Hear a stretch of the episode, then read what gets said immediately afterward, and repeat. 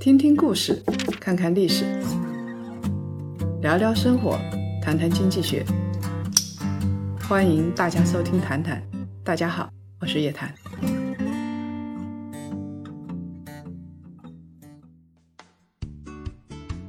谈笑们，周五好，欢迎来到《谈谈之牛熊交易所》。巴菲特刚过完九十岁的生日，斜刺里杀出一匹黑马，号称中国科技股巴菲特。这位投资大神纵横各国股市，A 股、港股、美股，总之没有少赚。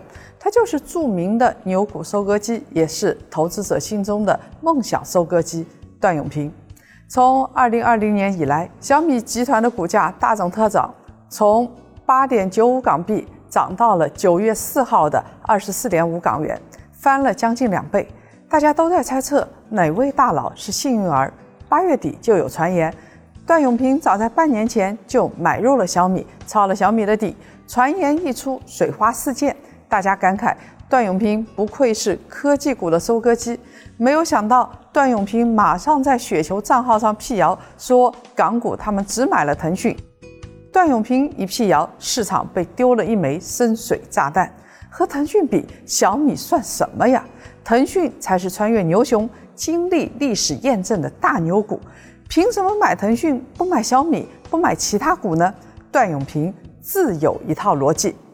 从二零一八年十一月份开始，段永平开始买入腾讯。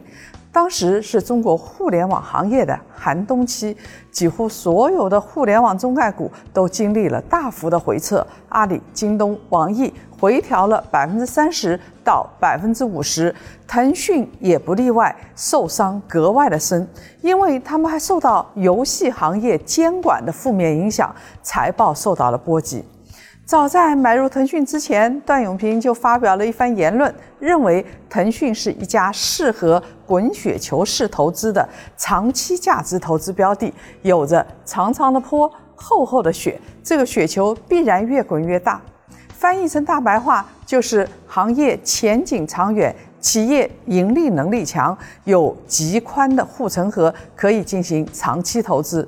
虽然这么看好腾讯，只不过。段永平一直找不到合适的买入机会，毕竟如果要买腾讯股的话，他就得卖一部分的苹果或者茅台，舍不得呀。二零一八年互联网行业进入寒冬期，加上腾讯业务大幅调整，股价暴跌回调，终于给了段永平天赐良机。在好公司犯错或者倒霉的时候买入，正是段永平做投资的重要原则。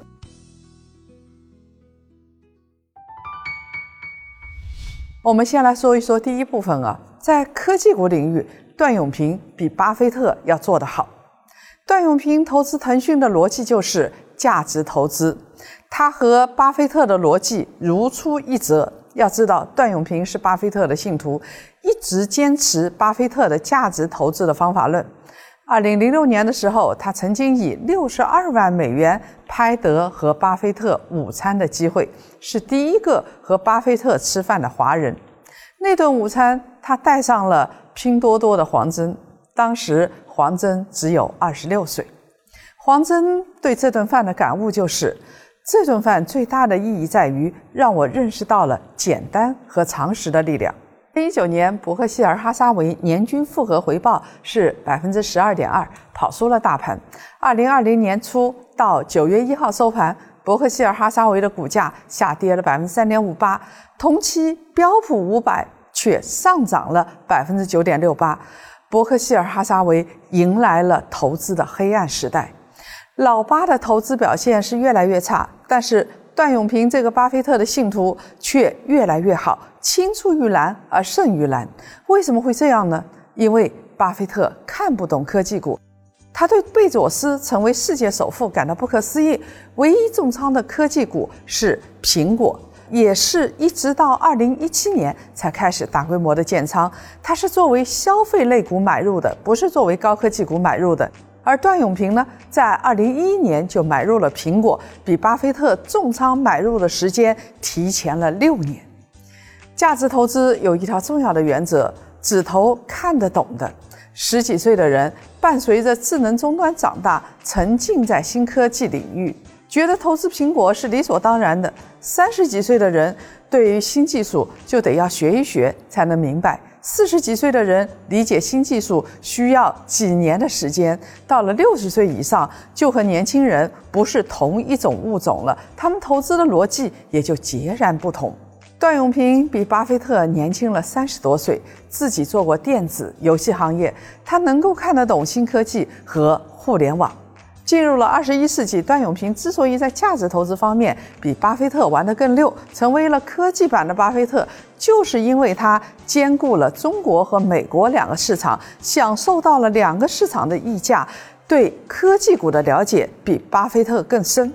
不止腾讯、苹果，坚持价值投资的段永平，基本上把所有股民的梦想都打包实现了。他买过茅台、苹果、腾讯、网易、万科、脸书，全都是大牛股。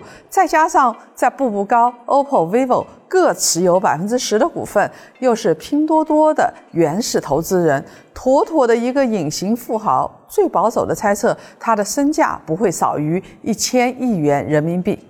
我们结合段永平投资网易和苹果的逻辑，给大家透露一下段永平做投资的两个绝招。但这两招只是技巧，不是系统性的。我们会在后面系统性的分析段永平的投资逻辑。段永平投资的第一招就是选低估值的个股。两千年的时候，段永平买网易。主要原因就是网易被严重低估了。当时网易每股只有零点八美元，但是网易公司账面上每股的现金有两美元，被严重低估。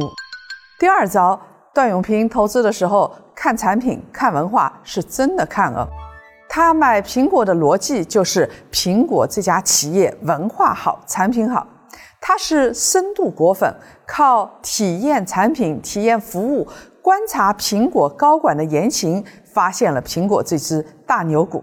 这种思路是实业家的思路，比只看账面上的数据要靠谱得多。有些企业是天天炒概念，你不会热爱它，而是天天浮在网上，为了挣钱，为了炒波段买进卖出。其实我们对于这样的个股是不会动心的，只是动性而已。长期炒作，心性也会随之改变，投资境界自然不会太高。